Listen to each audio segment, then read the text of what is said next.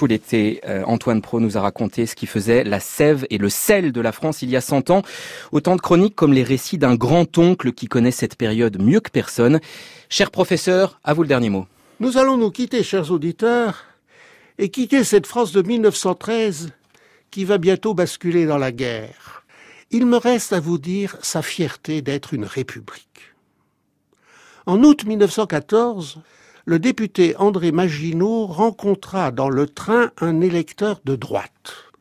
Apprenant qu'il se rendait à Toul pour être mobilisé comme soldat de deuxième classe, celui-ci s'exclama La République, c'est tout de même quelque chose. Les Français de 1913 étaient conscients et fiers de leurs différences avec la plupart des autres pays.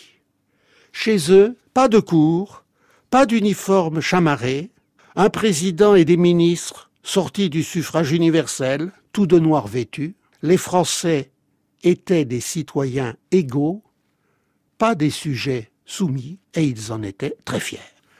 Nous allons quitter cette France précisément sur une évocation de la campagne électorale de 1914. Nous sommes à Mazières en Gâtine, un village des Deux-Sèvres. C'est un témoin qui raconte.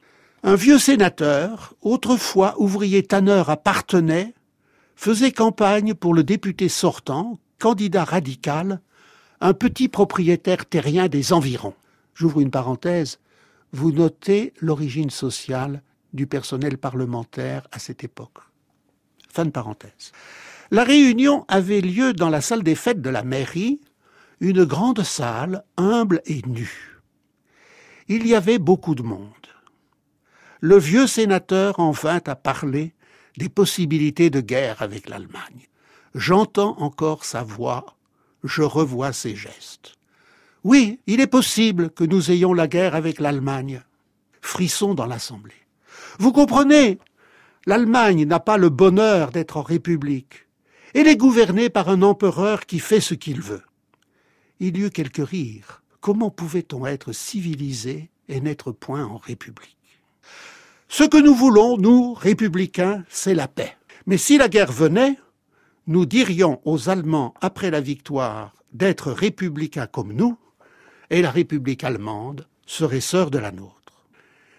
Personne n'applaudit. Il n'y eut pas un geste, pas un murmure. Mais l'Assemblée était saisie.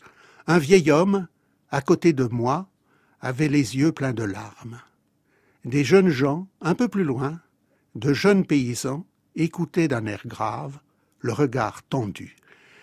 Quelques mois plus tard, c'était la guerre. 52 des meilleurs hommes de cette commune de 1100 habitants mouraient pour leur pays.